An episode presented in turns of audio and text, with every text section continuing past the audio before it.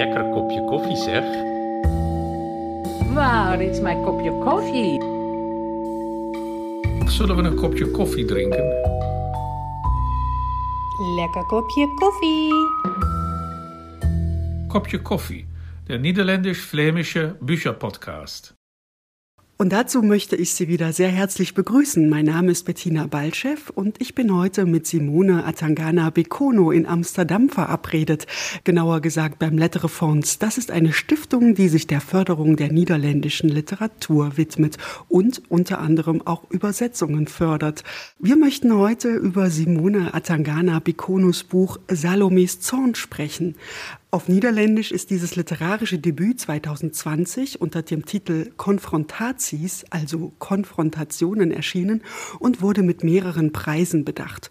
Nun hat es die ebenfalls preisgekrönte Übersetzerin Ira Wilhelm für den CH Beck Verlag ins Deutsche übertragen. Herzlich willkommen, hartelijk welkom Simone Atangana Bekono zu unserer Podcast-Reihe Kopje Coffee. Hallo, leuk om hier te zijn. Hallo, Schön hier zu sein. Ja, meine erste Frage geht, wie bei allen Schriftstellern und Schriftstellerinnen, die wir begrüßen, in die Richtung des Kaffees. Sie haben sich einen Tee bestellt, ich habe mir einen Kaffee bestellt. Wie halten Sie es denn mit dem Kaffee? Ich mag Kaffee sehr, aber ich habe für mich die Regel aufgestellt, dass ich nur am Morgen Kaffee trinken darf, sonst würde ich zu sehr zittern. Ansonsten bin ich ein großer Fan von Kaffee oder Cappuccino. Ich trinke eigentlich alles. Ja. Sehr schön. Ja, Simone Atangana Bekono. Ich würde Sie ganz kurz vorstellen. Sie wurden 1991 geboren und Sie sind in einem Dorf in Brabant aufgewachsen. Sie haben Medien- und Kulturwissenschaften und auch kreatives Schreiben studiert. 2017 ist Ihr erster Gedichtband herausgekommen mit einem sehr schönen Titel, wie ich finde. Hude erste Funke sichtbar ware, was man ungefähr mit wie die ersten Funken sichtbar wurden übersetzen könnte. Und 2020, wie gesagt, folgte der Roman Roman, den wir jetzt auch auf Deutsch lesen können, Salomes Zorn. Können Sie uns zunächst ein bisschen erzählen, wer ist diese Salome und was ist die Ursache für ihren Zorn? Äh, ja, natürlich. Uh, het boek gaat over Salome Attabon, een uh, meisje van 16 dat Ja, natürlich. op het moment dat het boek Das Buch handelt von Salome Attabon, einem 16-jährigen Mädchen, das zu Beginn des Buches in der Jugendhaftanstalt ankommt. Salome ist klüger, als es manchmal gut für sie ist. Sie geht auf eine Schule, wo sie wenig Anschluss findet. Und ihr Zuhause ist zwar, ja, wie soll ich das ausdrücken, voller Liebe und Zuneigung, aber jeder hat seine eigenen Probleme, seine eigene Art, mit ihnen umzugehen. Und das kollidiert immer immer mal wieder. Sie ist also ziemlich isoliert, findet keinen Anschluss in der Schule und wird dort auch gemobbt. Der Grund dafür, dass sie in der Jugendhaft gelandet ist, ist eine Gewalttat, die sie begangen hat. Und wir erfahren im Buch erst nach und nach, worum es sich dabei handelt. Salome muss also in der Jugendhaft lernen, mit neuen Regeln umzugehen, mit den Therapeuten zu sprechen, um Freigang zu bekommen, mit den Mädchen auszukommen, mit denen sie zusammen einsitzt und mit denen sie sich an Aktivitäten beteiligen muss. All diese Regeln und Rituale Rituale, die dazugehören. Aber weil Salome eben auch sehr klug ist, viel liest und seit langem einmal zur Ruhe kommt, hat sie auch sehr viel Zeit zum Nachdenken. Was ist denn eigentlich passiert? Wie konnte es so weit kommen? Von diesen Erinnerungen und auch den Aktivitäten handelt das Buch vor allem. Ja, um die Erinnerungen, maar ook die Aktivitäten dreht het boek eigenlijk vooral. Ja, das ist ganz schön, dass Sie das erwähnen, dass sie da Ruhe findet in dieser Jugendhaft. Und dann gibt es eine Stelle, da sagt sie, es gibt zwei Salomes und ich bin eine davon und vielleicht nicht mal das Original. Was unterscheidet denn die beiden Varianten des Mädchens? Ja, das ist eine gute Frage. Ich habe für das Buch auch mit äh, Jüngeren Ja, das ist eine gute Frage. Ich habe für dieses Buch mit Jugendlichen gesprochen, die in Jugendhaft waren. Und was mir bei diesen Gesprächen besonders auffiel, war, dass es immer darauf hinausläuft, dass es einmal so schief gegangen ist, dass man festgenommen wird. Man hat dabei oft noch gar nicht verstanden, wie tief man eigentlich schon in den Problemen steckt, wie weit man schon in ein bestimmtes Leben abgeglitten ist, bis man plötzlich wirklich nicht mehr zurück kann und in manchen Fällen eben in Haft gerät. Ich hatte das Gefühl bei diesen Gesprächen, dass die Jugendlichen dachten, wenn ich nur einmal eine Sekunde lang in eine andere Richtung geschaut hätte, eine andere Entscheidung getroffen oder einen anderen Abzweig genommen hätte, dann wäre das niemals so gelaufen. Und Salome geht es genauso. Sie glaubt, vielleicht ist es gar nicht das echte Ich ich. Vielleicht ist es eine Art Traum, weil es so ein Bruch mit dem Leben ist, das sie davor geführt hat. Denn das, was vorgefallen ist, ist auch für sie eine traumatische Erfahrung. Und das, was danach passiert ist, hat sich so angefühlt, als wenn es gar keine Realität gewesen wäre. Darum hat sie das Gefühl, dass sie in einer Art Traumwelt lebt. Aber leider ist es doch ihre Realität. In een soort droomwereld leeft. Uh, maar helaas is het natuurlijk haar realiteit. Ja, und zu dieser Realität gehört auch der Therapeut. Sie haben schon die Therapie erwähnt und dieser Therapeut, der heißt Fritz von Gestel und es ist ein Verhaltenstherapeut und Salome kennt ihn aus dem Fernsehen und sie muss sich mit ihm auseinandersetzen. Was ist das für ein Typ? Es scheint ja so ein Antipode von Salome zu sein. Um, ja, Frits is inderdaad een gedragstherapeut die Salome, uh, op het moment dat ze hem in het echt ziet. Uh, ja, Fritz ist ein Verhaltenstherapeut, den Salome aus dem Fernsehen kennt. Fritz hat mal bei einer Sendung mitgemacht mit dem Titel Hello Jungle, was an die niederländische Sendung Routen als der Rimbo angelehnt ist. Und ich glaube, im deutschen Fernsehen gab es auch mal eine Variante davon mit dem Titel Wie die Wilden. Da reisen sogenannte normale Niederländer in einen Teil der Welt, wo man in den Augen der Sendungsmacher primitiv tief lebt, was auch immer das bedeutet. Die Krux an der Sendung ist eigentlich eine Art Slapstick. So ein lustiges, guck mal, wie schwierig es für den normalen Niederländer ist, auf dem Land zu leben, keine elektronischen Geräte zu benutzen und mit fremden Kulturen in Kontakt zu kommen. Aber die Frage bei so einer Reality-Show ist natürlich vor allem, über wen sich hier lustig gemacht wird, welche Stereotype man hier bestätigt oder entkräftigt, wobei sie meiner Meinung nach eher bestätigt werden. Und Salome hat sofort ein sehr negatives Bild von diesem Fritz, weil der bei dieser Sendung mitgemacht und auch keinen besonders guten Eindruck hinterlassen hat. Als Tochter eines kamerunischen Vaters regt sich Salome sehr darüber auf und kann sich in dem Moment, in dem sie einander begegnet, wirklich nicht vorstellen, dass ihr dieser Mann auf welche Art auch immer helfen kann. Daraus ergibt sich sofort ein großer Konflikt zwischen den beiden. Op een of andere manier door deze man geholpen kan worden. Dus dat creëert meteen een, een groot conflict eigenlijk tussen twee. Ja, und um zu erfahren, wie Ihr Text auf Niederländisch klingt, würde ich Sie bitten, uns ein paar Absätze vorzulesen, wie es Salome geht, kurz nachdem sie ihre sechsmonatige Jugendhaft angetreten hat. Die deutsche Übersetzung liest anschließend die Schauspielerin Dela Davulamanzi. Fuck Frits, serieus. Het ding is, ik weet heus wel dat ik niet lekker ben. Ik ben de eerste die die shit zal toegeven. Maar dit is wel een heel bizarre straf, heb ik besloten. Ik kan mezelf niet in bedwang houden. Ik ga me godverdomme niet laten helpen door een of andere fucking racist, schreeuwde ik vanochtend tegen hem. En Frits vroeg wat ik in godsnaam bedoelde. Ik ben niet altijd zo geweest, maar sinds vorige zomer, misschien al wel wat langer, is het chaos in mijn hoofd. Zoals met de wekker die Savannah na de eerste dag op mijn nachtkastje zette, hoop ik al een tijd dat het alarm afgaat en ik gewoon in een ander leven wakker word. Andere Salome haalt tienen voor proefvertalingen Grieks, is op vakantie speelt piano zonder bladmuziek en ik ben in een heel vreemde parallelle tijd terechtgekomen, waarin ik tijdens therapie een perforator van Frits bureau pak en tegen het raam smijt. Het glas brak niet, omdat ramen hier natuurlijk niet zomaar breken. Ik was zo kwaad dat het niet brak, dat ik riep dat ik dood wilde. Ik word met de dag dramatischer. Het boeit toch niet.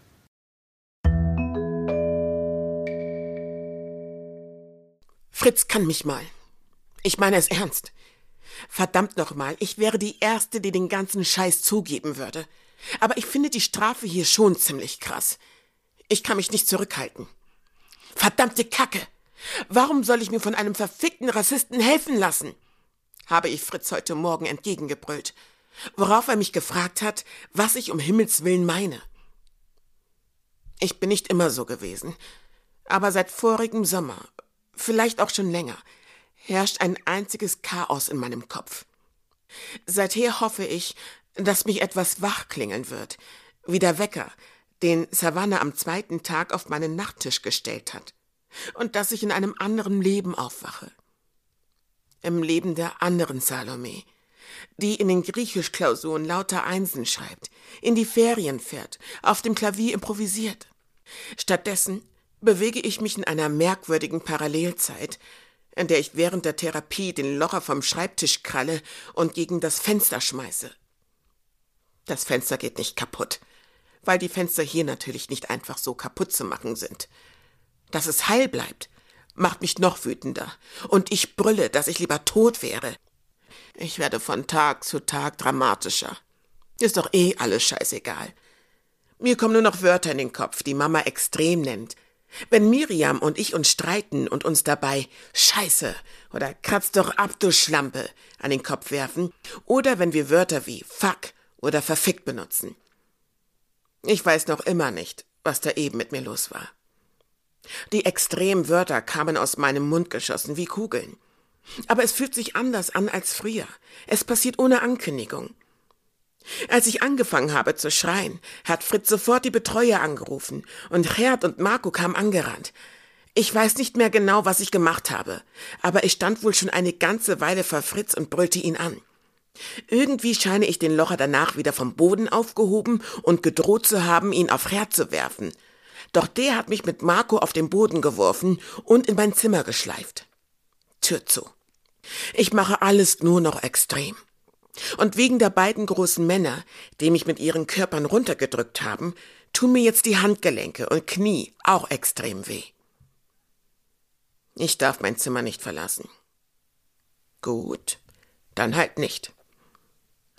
Aber ähnlich wie Marisa, die es toll findet, sich den ganzen Körper bis ins Gesicht mit Tattoos zuzukleistern, obwohl sie von allen, die hier herumlaufen, die intelligenteste ist, habe ich vielleicht nicht mehr alle Nadeln an der Tanne. Das heißt aber nicht, dass ich nicht im Recht bin, oder? Das Beschissene daran, allein im Zimmer eingesperrt zu sein, ist, dass ich meine Bücher jetzt schon alle gelesen habe. Null Ablenkung also. Nur die gärende Scheiße in meinem Kopf. In den Gefängnisfilmen siechen die Männer in den Einzelzellen vor sich hin. Die sind kalt und schmutzig. Und auf den Wänden steht eine Menge Schwachsinn. Die Wände in meinem Zimmer sind einfach nur weiß. Es gibt eine Neonlampe und ich kann aus dem Fenster schauen. Aber es ist nicht lustig, den ganzen Tag allein zu sein. Sturköpfe wie ich geraten beim Alleinsein leicht ins Grübeln, sagt meine Mama. Hm. Eine Weile fand ich den Schauspieler Joseph Gordon-Levitt aus Hinterm Mond gleich links super. Als ich mal die Schule geschwänzt habe und allein zu Hause war, habe ich den Film Manic weggesperrt runtergeladen. Dort landet Gordon Levitt im Irrenhaus, nicht im Gefängnis. In diesem Film kriegt er einen irre klugen Mann zum Therapeuten und keinen Star aus einer Reality-Show, der sich über die Afrikaner lustig macht. Vielleicht aber werden Stuhlköpfe wie ich automatisch wütend, sobald sie in die Pubertät kommen. Vielleicht aber gibt es in meinem Leben zu viel, was mich wütend macht. Und wenn das stimmt, wird die Wut nicht einfach von selbst verschwinden.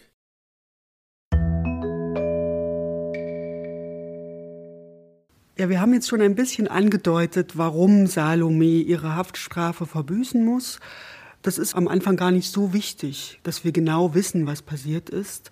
Trotzdem ist da diese Wut, die sich in Salome angestaut hat, und die hat auch Gründe, die außerhalb dieser Tat liegen. Wir erfahren nämlich, dass Salome, Sie haben es auch schon gesagt, in der Schule wegen ihrer Hautfarbe gemobbt wird.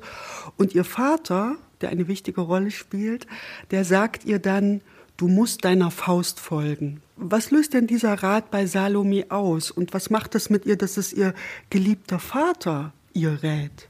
Ja, Salome's vader is iemand die een eerste generatie migrant is Salomis Vater ist ein Migrant der ersten Generation und nicht besonders gesprächig, nicht in seiner Familie und nicht über seine eigene Vergangenheit. Es wird nicht sehr ausführlich darauf eingegangen, aber meine Vorstellung von diesem Mann ist immer die gewesen, dass er sowieso nicht gerne über Gefühle spricht. Und in dem Moment, in dem ihm eines seiner Kinder erzählt, dass es in der Schule gemobbt und anders als die anderen behandelt wird, keine einfühlsame Antwort geben kann.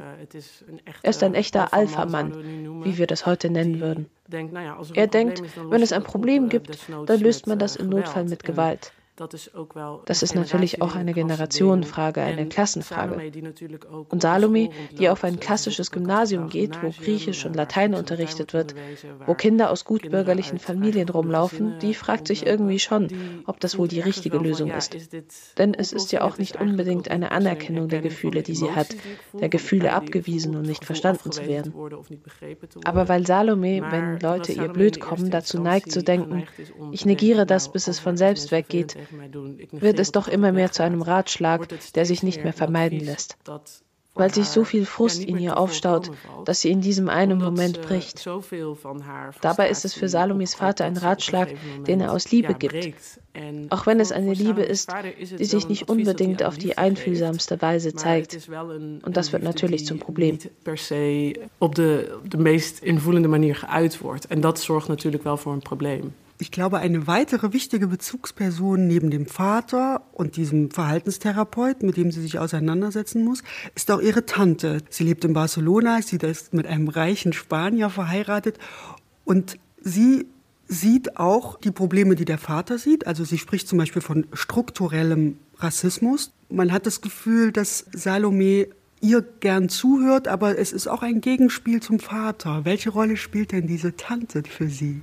Ja, Tante Celeste is een soort, uh, inderdaad een soort tegenhanger uh, van. Uh, ja, Tante Celeste ist so eine Art Gegenspielerin von Salomes Vater. Sie ist eine jüngere Frau, die mit dem Bruder von Salomes Vater verheiratet war und einen ganz anderen Weg gegangen ist. Nach ihrer Scheidung hat sie einen Spanier geheiratet, weshalb sie in Barcelona studieren konnte. Sie ist eine Intellektuelle, die sich für postkoloniale Studien und Geschichte interessiert und auf ihre Art eine echte Feministin ist. Was ich an dieser Figur so interessant fand, war, dass sie sich Salome einerseits an bestimmte Verhaltensweisen ihrer Schwester erinnert und andererseits die Ratschläge, die Tante Celeste ihr gibt und die auch richtig sind, von beiden Schwestern noch nicht komplett verstanden werden. Sie sind noch jung, Tante Celeste ist weit weg, Sie redet von großen Systemen und schwierigen Wörtern. Und Salome fragt sich, was hat das alles mit mir zu tun? Ich ärgere mich hier darüber, dass ich einsam bin zum Beispiel. Und das ist auch meine eigene Erfahrung mit Ratschlägen von meinen Eltern oder anderen Mentoren, dass man erst später denkt, ach ja, ich erinnere mich, dass mir diese oder jene Person etwas geraten hat. Und jetzt verstehe ich erst, was sie damit gemeint hat. Also das ist so ungefähr die Rolle von Tante Celeste. Sie ist jemand, von dem ich denke, dass Salome es später einmal viel interessanter finden wird, was sie sagt. Aber jetzt denkt sie, ich habe sehr reale Probleme, ich bin in Haft, ich bin von jemandem abhängig, dem ich überhaupt nicht vertraue und meine Eltern verstehen nicht, was in meinem Kopf los ist. Das sorgt natürlich dafür, dass alle guten Ratschläge auf taube Ohren stoßen. Das sorgt natürlich auch dafür, dass das Advies soms ein bisschen ja, an Dovermannsohr gericht ist. Und gleichzeitig, obwohl sie vielleicht noch nicht alles versteht, was die Erwachsenen zu ihr sagen, ist es ja ein sehr kluges Mädchen. Sie liest sehr viel und es gibt einen schönen Satz in ihrem Buch, da sagt sie einmal, ich bin ein Ass im Verstehen, nur mit dem Akzeptieren hapert es. Und das ist ein Satz, der natürlich für jeden Jugendlichen von 16 wahrscheinlich zutrifft, aber für Sie besonders, oder? Zeker, ja. Dus een deel van het boek is natuurlijk ook een soort reconstructie waarin zij steeds mehr sieht, was die Patronen sind, waarin sie Sicher, ja. Ein Teil des Buches ist auch eine Art Rekonstruktion, bei der sie immer deutlicher die Muster erkennt, denen sie und ihre Umgebung folgen. Dass zum Beispiel die Herkunft ihres Vaters und ihre Hautfarbe eine Rolle dabei spielen, wie sie behandelt wird und die sie anfangs noch negiert hat. Und in der Tat ist Salome ein kluges Mädchen. Sie kann abstrakt denken und auch wenn die großen Worte von Tante Celeste nicht immer zu ihr durchdringen, sieht sie schon ein, dass es ungerecht ist, wie sie behandelt wird und generell Menschen, die so aussehen, wie sie aussieht.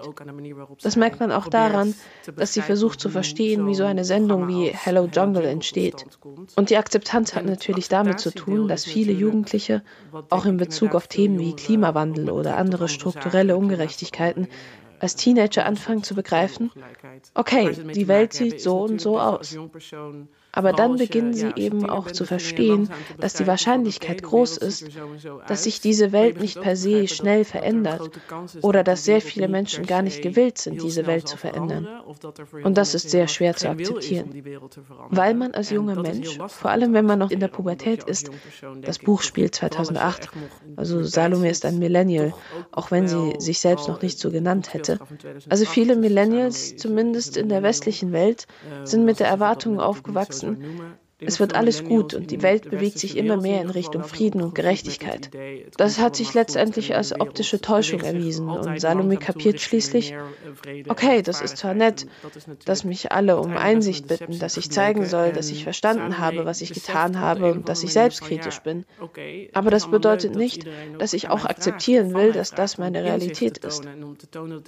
Ich denke, das ist eine Erfahrung, die viele Menschen, nicht nur in ihrem Alter, sondern ganz generell gemacht haben dat dit mijn realiteit is. Ik denk dat dat een ervaring is die wel veel mensen, niet alleen op die leeftijd, maar überhaupt kunnen hebben. Ja. Ja, und Salome hat auch Erinnerungen an ihre Kindheit. Und einmal erinnert sie sich an eine Reise nach Kamerun zur Familie ihres Vaters.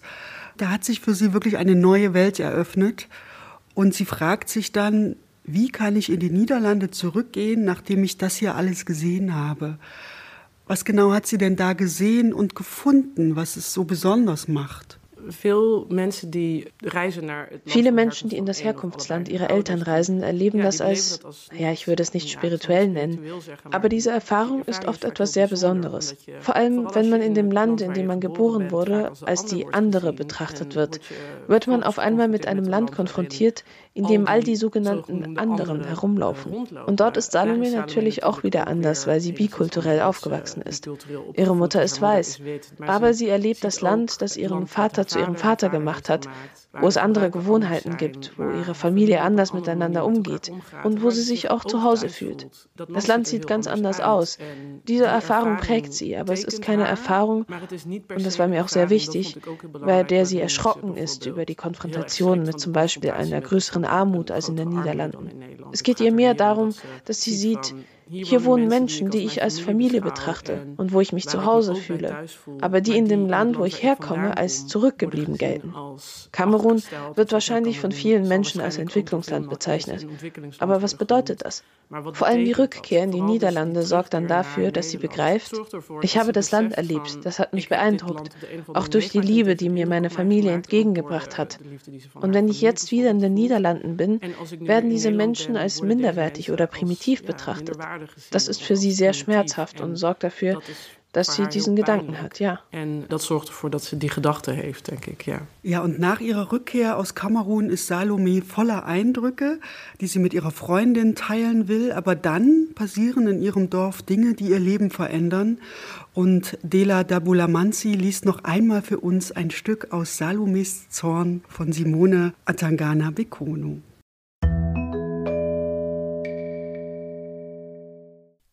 Als wir zurück in den Niederlanden waren, konnte ich nicht aufhören, Liliana und den anderen Kindern in der Schule von Kamerun vorzuschwärmen. Ich machte ein Paradies daraus. Erzählte allen davon, verglich Kamerun mit den Niederlanden, verglich Afrika mit Europa. Alles dort war wärmer, schöner, bunter, süßer, war mehr, mehr, mehr. Ein Bild so schön, dass man irgendwann daran glaubt. Deshalb kann ich Fritz so gut verstehen. Ich hatte dieses wunderschöne Bild erschaffen. Und dann kam die Geflüchtetenunterkunft ins Dorf, und alles war anders, als ich dachte. Durch sie konnten meine Mitschüler sich von der Welt, von der ich ihnen so viel erzählt hatte, ein eigenes Bild machen. Mein Bild wurde durch etwas anderes ersetzt. Mein Paradies zerbröckelte. Eines Tages ging ich durch das Dorf. Die Geflüchtetenunterkunft war gerade eröffnet worden. Die Lehrerinnen und Lehrer unserer Schule hatten versucht, uns zu erklären, warum plötzlich so viele Menschen aus Afrika und dem Mittleren Osten zu uns kamen, um hier zu leben. Unser Lehrer hat gefragt, was glaubt ihr? Was solltet ihr als erstes tun, wenn der Krieg euch zwingt, in ein fremdes Land zu fliehen? Die Sprache lernen, sagte ich, damit man sich mit den Leuten unterhalten kann. Dann versteht man die Tante, wenn sie einen Witz auf Ewondo macht und man fühlt sich wohler beim R des Onkels. Ja, antwortete der Lehrer. Aber was, wenn man kein Haus oder keine Wohnung hat? Was nützt einem dann die Sprache? Wo willst du dann deine Hausaufgaben machen? In den Ländern, wo diese Kinder herkommen, herrscht Krieg, sagte der Lehrer. Krieg. Ich weiß noch, dass ich mich damals schämte. In Kamerun war kein Krieg. Oder vielleicht doch? Wer sollte ich das wissen? Ich kannte doch nur das große weiße Haus und den Markt. In Kamerun stand das Haus meines Onkels und ich musste Französisch reden, damit man mich verstand. Dort wurde man morgens vom Kreischen der Vögel im Baum neben dem Haus geweckt. Ich war mit dem Fahrrad ins Dorf gefahren, um Süßigkeiten zu kaufen. Während ich mit einer Kelle Bonbons in Schlumpf, Kirschen oder Herzform in eine Plastiktüte schaufelte, probierte ich schon mal ein Stück Lakritze. Ich bezahlte und ging hinaus. Da kam ein Mann mit langem Haar und Tränensuppe in den Augen auf mich zu, winkte und sagte Willkommen in den Niederlanden. Genau das meine ich. Plötzlich ist da eine Störung, eine Unterbrechung. Das Bild verzerrt sich. Und zwar genau dann, wenn man in den Bildern eine logische Folge entdeckt zu haben glaubt und meint, die Fakten zu verstehen. Man denkt, alles ist ruhig. Doch dann hebt man den Blick und sieht nur ein einziges Chaos. Und das soll man dann irgendwie verarbeiten. Die Störung, die Angst, das sich gewöhnen und dann, dass man das alles mit sich trägt. Willkommen in den Niederlanden. Deine Kinder verstehen die Kultur nicht oder kann sie nicht sprechen. Ja, also Salome kann sehr wohl sprechen und Sprache spielt für sie auch eine wichtige Rolle, genauso wie die Literatur. Wir haben es schon mal gesagt, sie ist eine sehr eifrige Leserin. Sie liest unter anderem Jan Wolkers und John Steinbeck, was man jetzt nicht unbedingt von einer 16-Jährigen erwarten würde. Was findet sie denn in diesen Büchern, was ihr in der Wirklichkeit fehlt? Vooral als zij in jeugddetentie zit, is het voor Salome echt een ontsnapping aan haar eigen Werklichkeit, die heel monoton ist. Vor allem in der Jugendhaft ist es für Salome eine Flucht aus ihrer eigenen Wirklichkeit, die sehr monoton und voller unerwarteter Gewaltausbrüche ist. Außerdem ist es auch eine Art, mit der die Mutter Kontakt zu ihr sucht. Ihre Mutter ist die einzige aus der Familie, die jede Woche vorbeikommt und immer Bücher für sie mitbringt. Das ist ihre Verbindung, aber für die Mutter auch der Versuch, mit ihrer Tochter in Kontakt zu kommen wenn auch manchmal etwas unbeholfen. Ich weiß nicht, inwieweit ein Mädchen in der Jugendhaft Lust darauf hat, Jan Wolkers zu lesen. Aber Salome ist nicht wählerisch und findet es einfach interessant, die Gedankengänge und Welten anderer Menschen betreten zu können. Was man bei der Lektüre des Buchs auch merkt, ist, dass sie selbst viel in ihrem Kopf bleibt, sich viel erinnert, was auch dadurch kommt, dass ihre jetzige Realität sehr schwierig ist. Sie muss ständig Dinge tun, die sie nicht will. Sie hat sehr wenig Freiheit, aber beim Lesen dieser Bücher hat sie die doch. Auch als sie ihren ersten begleiteten Freigang bekommt, will sie in die Bibliothek. Und dann gibt es da so einen Moment, in dem sie denkt, ja, ich könnte jetzt einfach flüchten und in den nächsten Bus springen. Aber das macht sie dann doch nicht, weil sie nicht weiß, wo sie hin soll. Also kehrt sie wieder zu den Büchern zurück. Und es ist, glaube ich, eine Methode, sich selbst herauszufordern, weil sie in der Jugend Jugendhaft ziemlich unterfordert ist. Das habe ich auch in den Gesprächen mit den Jugendlichen, die in Jugendhaft waren, mitbekommen. Das ist etwas, was oft passiert, dass die Jugendlichen, die in Haft genommen werden, sich erst einmal, wie sie es nennen, in den Schlaf begeben. Das bedeutet, dass sie in den ersten Wochen wie eine Art Zombie herumlaufen, weil sie nach einem ganzen Leben oder einer Phase voller Stress, seien es Überfälle oder Gerichtsverhandlungen, Gespräche mit der Familie, Probleme mit der Polizei, plötzlich in einer Umgebung landen, wo nichts ist und fast nichts erlaubt ist. Das sorgt dafür, dass sie sich so an der Literatur festklammert. In een omgeving komt waar dus er niks is en er ook bijna niks mag ja, dat zorgt er denk ik voor, dass zij sich so vastklampt an die Literatur. Ja, und wenn man Salomes Zorn ein literarisches Etikett verpassen wollte, so fiele einem zuallererst natürlich Coming-of-Age-Roman ein, eine Coming-of-Age-Geschichte. Eine junge Frau findet zu sich selbst, obwohl sie eingesperrt ist oder vielleicht auch weil sie eingesperrt ist. Haben Sie denn mit dem Schreiben des Buches Ihres ersten Romans auch ein bisschen zu sich selbst gefunden als Schriftstellerin? oh, dat weet ik niet hoor. Even nadenken. Oh, das weiß ich nicht. Da muss ich kurz nachdenken. Ja, es ist der erste Roman. Es war also auch das erste Mal, dass ich in so einer langen Form geschrieben habe. Ich hatte natürlich schon Gedichte und Kurzgeschichten geschrieben, aber was ich daran besonders interessant fand, ich habe mich dafür entschieden, aus der Perspektive von Salome zu schreiben, in der ersten Person. Man muss also wirklich eine ganze Weile Zeit mit dieser Person verbringen, also mit der Figur. Und am Anfang ist man noch auf der Suche, wer ist das überhaupt? Wie spricht sie? Was sind ihre Charaktereigenschaften? Und wenn man das einmal weiß, beginnt so eine Figur natürlich zu leben. Und dann ist man aufeinander angewiesen und hängt aneinander fest. Und was ich auch interessant fand, war, dass man irgendwann eine Art Beziehung mit der Figur angeht. Nur ist die irgendwann auch auch wieder vorbei. Als das Buch fertig war, fand ich das sehr schwierig und ich dachte, es ist für mich so normal geworden, die Welt durch Salomes Augen zu betrachten. Und jetzt ist das weg. Und außerdem ganz praktisch betrachtet, denke ich, dass der erste Roman immer die schwierigste und schönste Erfahrung ist, weil man noch ganz unbefangen rangeht und ein bisschen auch gut Glück loslegt. Man hat es noch nie gemacht, also kennt man auch die Fallstrecke noch nicht.